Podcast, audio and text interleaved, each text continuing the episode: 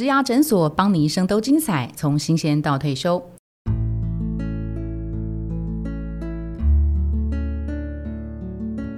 Hello，我是主持人 Pola。我们十月份要进入到大主管的山顶学，那我们今天邀请到一位大大主管，我们来介绍今天的来宾，他是蔡恩全，他是台湾微软在位最久的总经理。Hello，Hello，Davis，跟大家介绍一下你自己。嗨嗨，各位年轻的朋友，大家好。那呃，我是六一年，是一九六一年，我二二零一九年已经从从微呃微软退休了。呃，以前是念大波一哈，念电机系的，可是电机系我真的不太了解哈。然后然后毕业以后，我毕业以后我一直我工作三十三十三年啊，全部都在外企，嗯，几乎了百分之九十九都在外企。插个嘴，HP、IBM、微软。OK，呃，大的公司对，前面还有小的公司，我就不提了。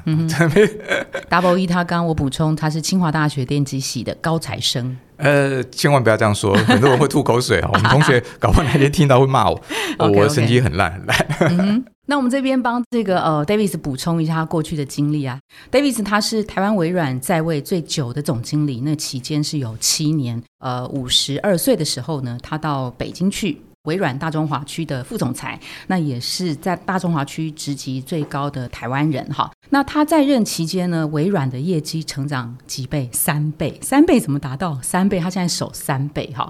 然后破天荒的拿到全球微软颁给他的两项大奖，第一个是最佳表现分公司哈，然后第二个是最佳综合绩效。那我要先问呢，我怎么样在那个最高的那个位置上能够找到我在顶峰的时候的下一步？可能是另外一个事业，可能是我人生里面的什么，可能是我跟家庭之间的关系，可能是我在过去打拼事业所忽略掉的跟我亲爱的孩子们的关系。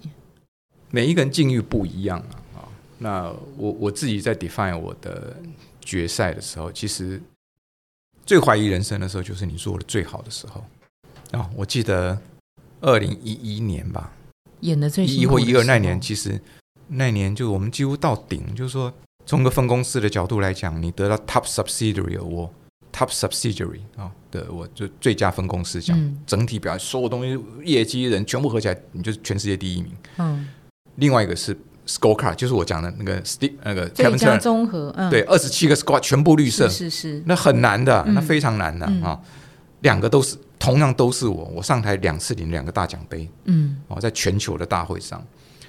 那已经是至高荣誉了。可是回来以后，我生了一场大病，嗯，压力大到翻，嗯，因为外伤是很妖瘦的啊，不是你做得好给你鼓鼓掌，鼓完掌以后，明年过要更好，嗯，我想说没完没了，你知道吗？嗯哼，我生了一场大病，生了一场大病，我发烧发了八九天，然后体重减了十 percent，大概一两个礼拜的时间，嗯，就很短的时间我就瘦了很多。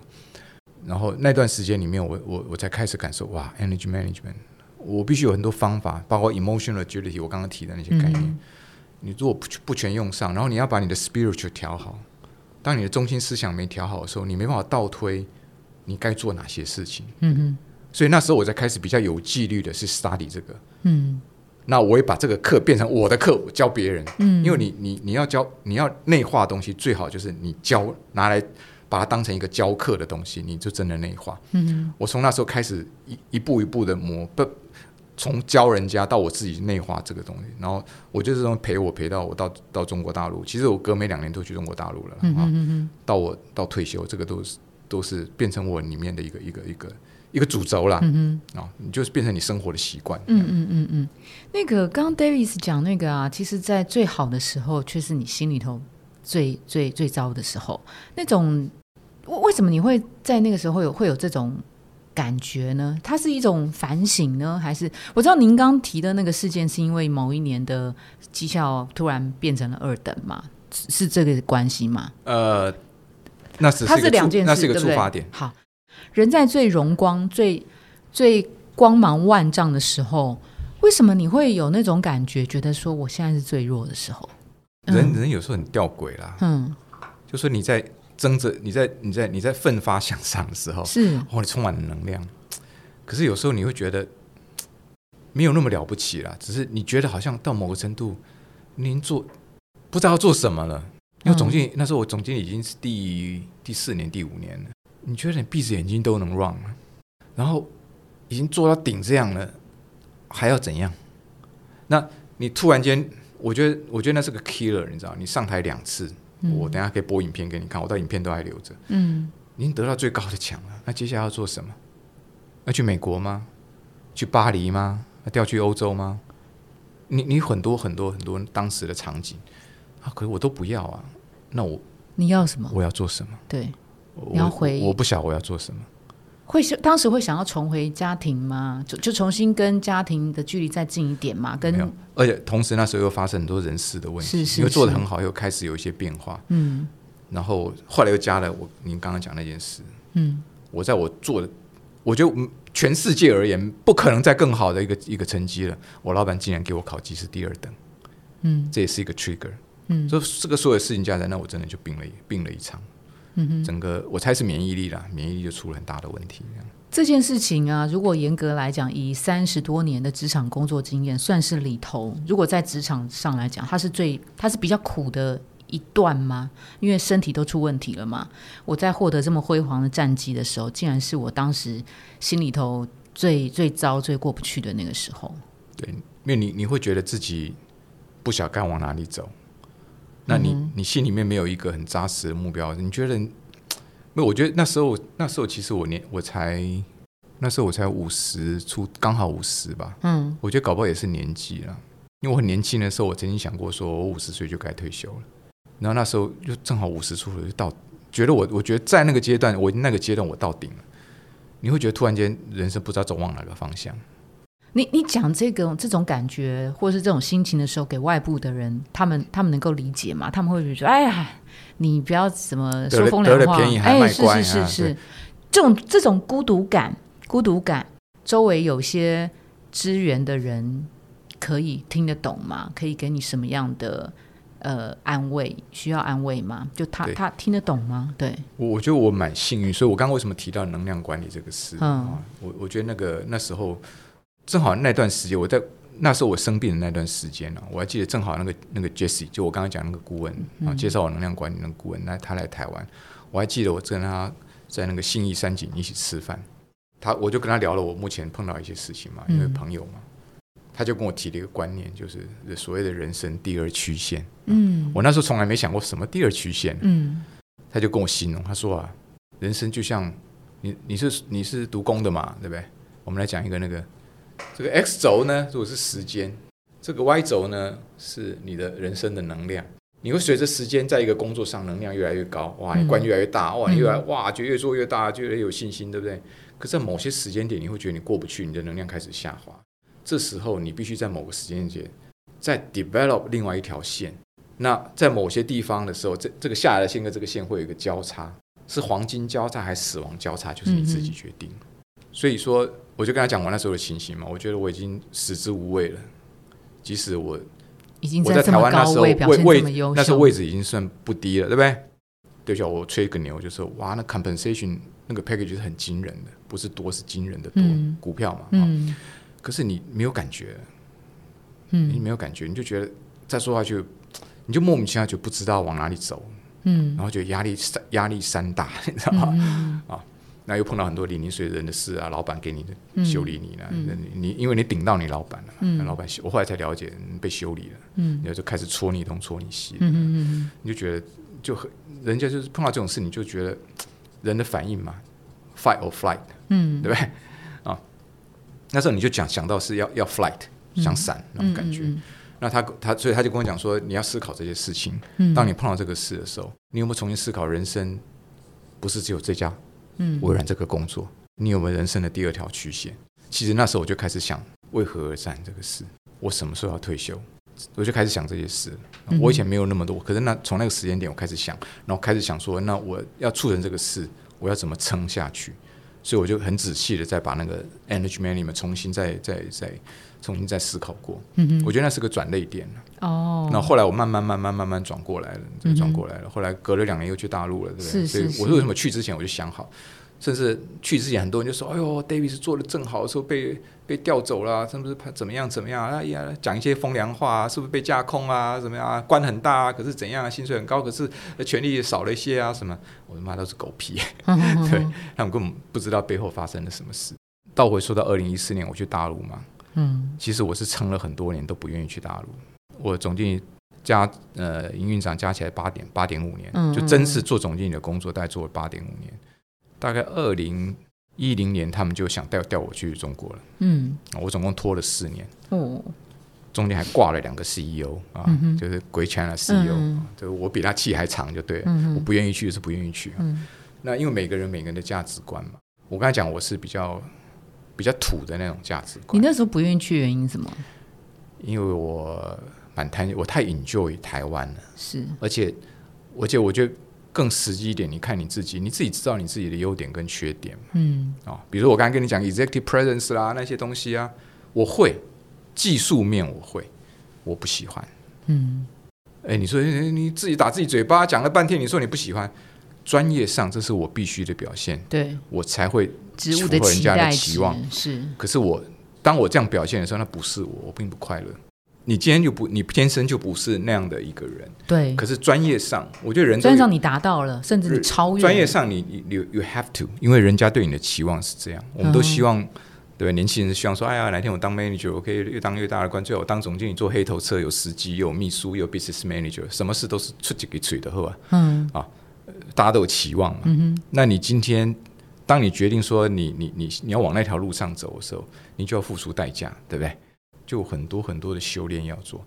那其您刚刚正好提到一个，就是说你今天不是那样的人，可你表现成那样，有时候你会内伤。我一开始就说内伤，胸会伤心呐。嗯，我讲伤心不是心情不好的伤心，是你真的会伤到你的心。嗯，你的血压、你的心血管疾病都会来。你那时候有伤心吗？我不是开玩笑，我好多朋友，包括我自己，都伤得很厉害。细节我就不说了哈。我最快乐是台湾很多员工，大家嘻嘻哈哈，然后。大家一起成功，然后大家一起享受，嗯，那个成果。然后 EM party 的时候，大家享受成果；年初 kick off 时候，大家在一起，嗯，那欢乐的时光，讲的肉麻一点，心心相印的感觉，是我觉得人生最高的境界。我自己，嗯哼，好，所以我一直觉得我在台湾，我做到总经理，我都已经出乎我意料之外了。我根本从来没想过真的会做总经理。我觉得，我当我当我做第一线主管的时候，我都觉得我可以在第一线主管退休。嗯，我我不是开玩笑，我说真的。嗯那我知道，在外外企的环境里面，由不得你。我在台湾能活那么久，那真的是拼了命来的。就是我做的比我的老板还要更好。我我不夸张哦，像退休了，我敢这样讲，我做的比他 way way way better 啊！我台湾这么小的地方做出来，比你大陆做的还大，这是什么道理？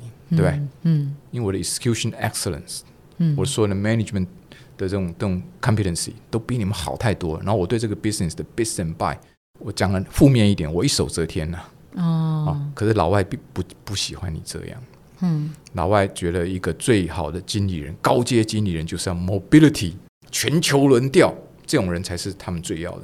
那我你你以为我是傻瓜？我也懂啊。嗯，因为我也是这样评论别人的。嗯嗯嗯。可是我我表面上我当然是要 mobile 啊，可是私底下我不喜欢嘛。嗯，所以我当初我的想法就是，撑到某一年我真的撑不住，所有理由都用光的时候，我就去。嗯，可是就是我的最后一个 run。那我觉得我的人生当了最大的官，不是我的，不是我觉得最让我觉得我最喜欢的，因为我知道越上去越辛苦。嗯，辛苦不是问题，越上去你会越不快乐。官在外商这个企业里面，每一个人都是专业经理人，从从 Satya、Steve Ballmer 他们都专业经理人啊，他不是老板。那你只要专业经理人，你越大的官，其实在外企里面跟本土企业是相反的。嗯，越大的官其实是越要你的命。嗯哼，不是开玩笑，是要你的命的。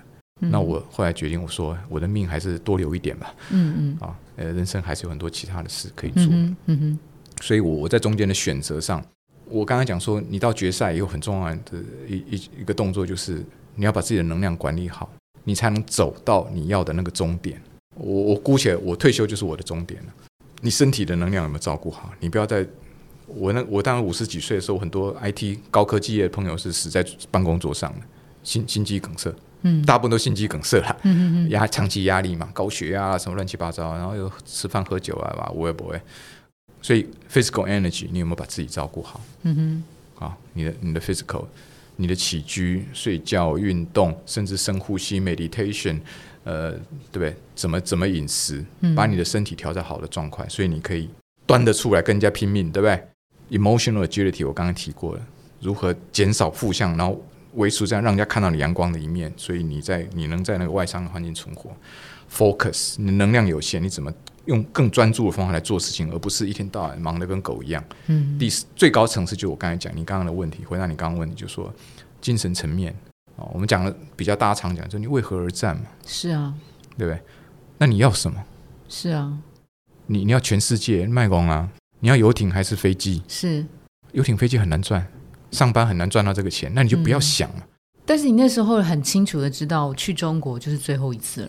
我去之前就想好了，对，因为我自己掂掂我自己，就说我能力上，我觉得我不服气，我绝对不会输那些老外。对，可是我跟那些人这样打给 an executive presence，我很不快乐。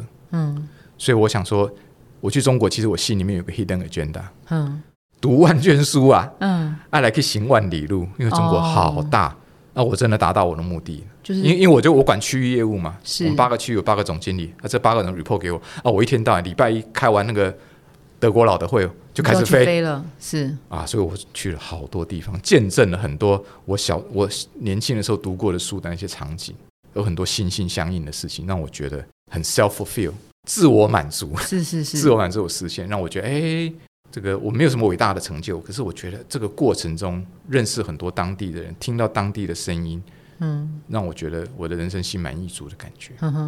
所以我在大陆待了四年半，我原本打算三年了，就竟然又多待了一年半。啊，安全安全下装啊。那那个时候会有什么不快乐吗？还好吗？因为你去之前，其实你就已经做好心理准备，已经自己知道你要的是什么嘛，就是看中国大陆的。大中华区的对这个市场嘛，对啊，清楚嘛。我不快乐的时候就是我在北京的时候，我很多时间都离开，非离开北京嘛。可我在北京的时候，我们那个光明顶的人有十一个国家，我们的 executive level 有十一个国家的 nationality。我的共通语言就是英文，我只有跟秘书讲国语，其他都讲英文。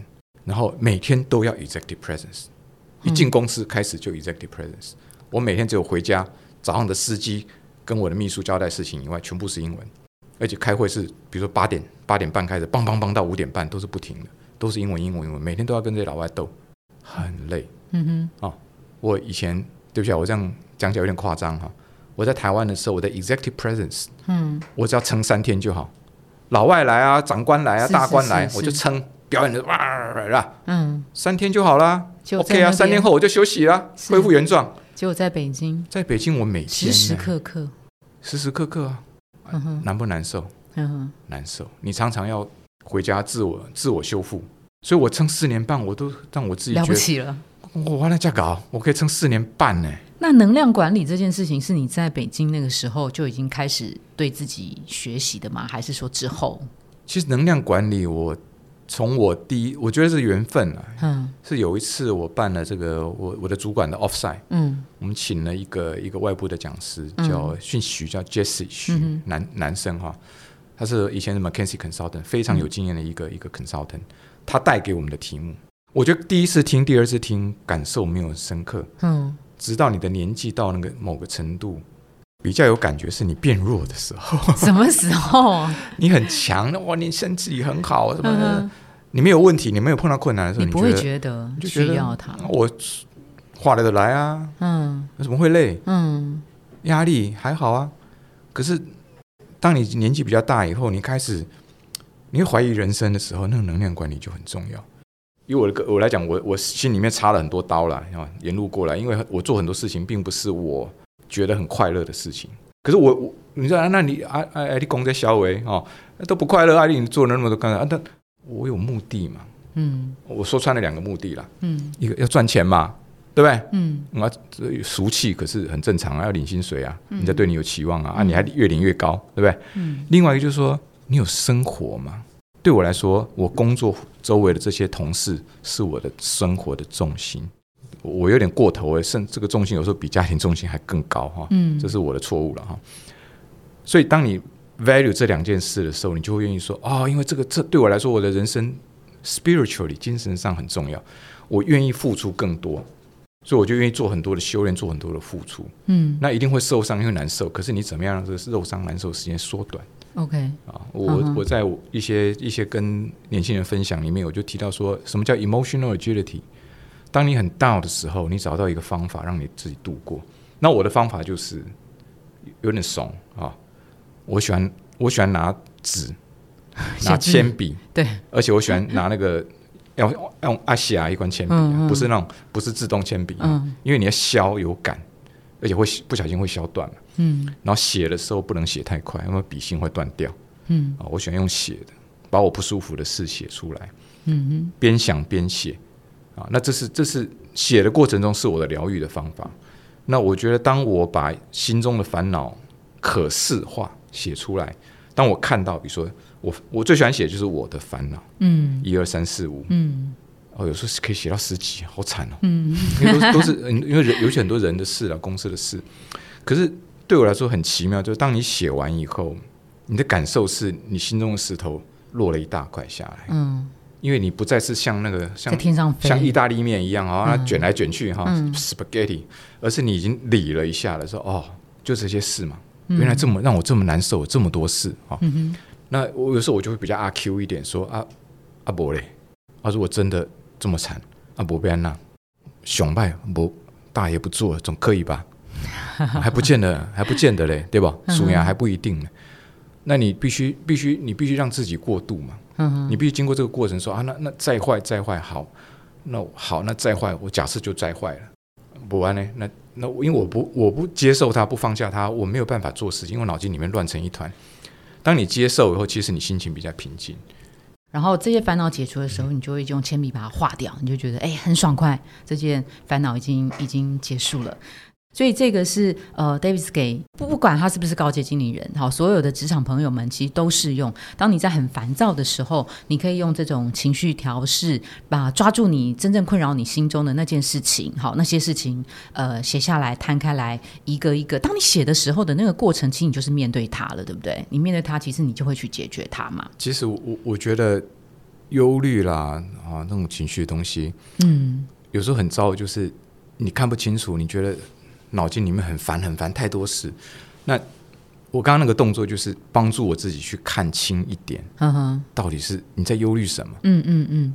那有有时候当你把它理了以后，你看的时候，其实你的忧虑并没有大到你想象中那个地步。嗯嗯嗯。啊，这这是一个过程，对我来说是有效的过程。那看，那你要找到一个你觉得对你有效，因为每个人个性不一样，你要找到一个，哎，我怎么样？那个，我觉得重点就是你要看穿那个负面的情绪的 data。我我们读功课就你要有 data，有 data 你才有 accuracy，啊，才会有 emotion 的 agility，才有才才会那个速度那个敏捷度才会过来。你因为你希望赶快度过，你不要拖太久，你不可能不度没有那个过程了，一定要有那个过程。所以还好，那个时候你接触到能量管理这件事情，开始在思索人生的第二曲线这件事情。那你的人生的第二曲线，当然前段会有那个呃北京大中华区的那个呃，还是跟工作有关嘛？在工作之外面，在工作以外的那个，呃，因为人生曲线第二曲线可能有一部分的工作，可能有更多的自己，更多的家庭，更多的回望自己过去的职涯。好，那第二曲线，你是你当时的想象是什么？我还记得那时候啊。我跟他谈完以后，因为他是来台湾上课嘛，我跟他谈完以后，我还记得那时候我就我去一个地方叫 Lamingo，不是现在的棒球啊，以前那个詹雅军开的那个运动中心啊，你们年轻可能不知道了，在松仁路，我就坐在后面，拿了两张 Lamingo 的那个纸，我就把刚刚谈话的东西写下来，我就开始画那个图，我这电脑里面还有，那我开始写说我的当初的一些想法，那我在想我人生第二曲线是什么？如果我不在外企。干这种东西，我可以做些什么事？嗯，啊，那时候算一算，我我很其实我蛮早就财务所谓的财务自由，财富自由，对对，就是说就就够花了，我不工作也饿饿不死啊，对不对？嗯，所以我想说，那那人可以做些什么事？我我要增加一些，我要开始做一些不一样现在的事情，增加一些所谓的 emotional connection 到外面的世界。嗯，可到时候我写了很多啦，可是很不幸的。因为还是很忙，一忙进去就你就忽略，对，甚至我没有忘记这件事，可是一门到大中华去的时候，我也没办法很专心的做这件事情。到我到重新到五十四岁、五十五岁，我又重新回来想这个事的时候，我应该有一些事让我又想这个事的时候，我决定说，那我要退。嗯，所以我五十五岁跟我老板说要退了。嗯，故事很长，我就跳省略了。我老板说别叫我不要退，嗯嗯，希望我帮他什么什么什么，嗯，所以我就多撑了两年。可是那两年我就做了很多。你说五十五到五十七的时候吗？对，五七退嘛。那五十五到五七这两年我就做了很多播种的事。那今天我们的这个聊天就是那播种当初播种的其中一个成果。嗯嗯，不然我也没机会跟你们讲话。是我只是个退休老人。可是我就开始，比如说，哎，有人找我写写书写会了，我就我以前是不会答应的，我忙得要死，还写书嘞。嗯，对我就真的写了。然后我从北京飞，每两个礼拜飞回来访问一次，这样飞了，这个搞了一年多才才弄完，因为飞来飞去嘛。然后后来就开始整理我曾经会的东西，虽然我 PowerPoint 不太会，我整理我以前东西，然后刻意去跟人家分享。嗯，我在大陆的时候，我就飞去上海跟人家分享，跟 Cisco 分享，跟别的公司分享。开始做这些 build 在 building 一些我的 profession 以外的事情，慢慢慢慢建。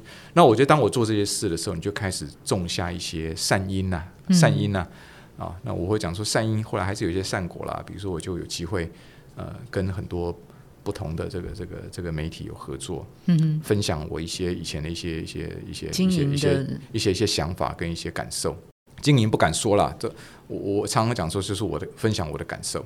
我觉得挺好的，分享是让我觉得哎有能量，觉得有 fulfillment，觉得自己存在。然后有些时候有些东西影响了一些年轻人，就觉得哎，就感受就觉得自己还感觉蛮好的啊。这是我的人生第二曲线。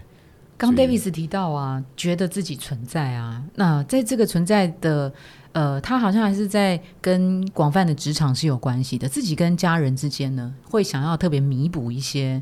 在过去打拼事业上面所忽略掉的一些呃家人的关系吗？这肯定有的。其实我以前工作的时候，两阶段，一个是我的我一个我的女儿跟我的老婆嘛哈。那我女儿现在已经是在工作了，那这个这个叫我觉得跟夫夫妻的关系啦。那那你以前在工作的时候，老实说，当你很专注的时候，你很尤其我们台湾人的这种文化，你很专注工作的时候，通常家庭你你都是忽略掉的。啊，你说平衡的很好的人。在我这个年纪的人，平衡的很好的人，其实还不算太多。大部分人都是专注在工作，家庭都忽略。啊，那我是觉得亏欠的事倒是很多了。那现在回来以后，我觉得人生是另外一种学习了。退休后我会学习另外一种人生。我到现在三年呢，我觉得我还在很，我我还没有还没有完全学会。OK，我慢慢在适应。那我在学习怎么样建立一个讲夸张一点，就是比较有意义，觉得。让你比较快乐、比较 fulfill 的一个一个过程啊，怎么样取得另外一种平衡啊？因为我们一直一辈子都在找寻一个平衡嘛，嗯啊，因为我的个性就是龟毛嘛，咕咕毛毛，想东想西，脑筋很复杂，就是一天到晚想一些不需要想的事啊。我天生就这样，OK，所以我一直在找寻找一些平衡。然后你还有一点一点点事可以分享的时候，多跟人家一些分享，能做一点帮助人家的事情，嗯啊，哎，等等等等。能多做点做一点，那每做一点点，也不求回报，你会觉得自己不求回报的结果是，就是你的觉得很好的回报。我觉得这个会让你觉得人生有一些光芒，有一些往前进的力量，我觉得挺好。那今天因为时间的关系啊，我们就先呃 podcast 的部分，我们就先跟 Davis 聊到这里。那刚刚 Davis 跟我们分享非常非常多，就是关于呃大主管山顶学的一些呃呃有趣的事情，呃有养分的事情。那我们都很希望这些事情，不管是呃否职场的呃工作者，不管你是不是主管，都是一个非常好的一个呃内在思想。这个是我们必须要呃放在心上的。非常今天非常谢谢 Davis，谢谢，谢谢，谢谢，拜拜。谢谢谢谢，拜拜。如果你喜欢今天的内容，别忘了到 Apple Podcast 帮我们打新评分跟留言。假如你有更多的问题，欢迎到植牙诊所来发问，我们每周都会更新。也欢迎您投稿想听的主题，投稿链接在节目资讯栏里。请订阅 Podcast 频道，追踪我们的 IG。我们下次见喽，拜拜。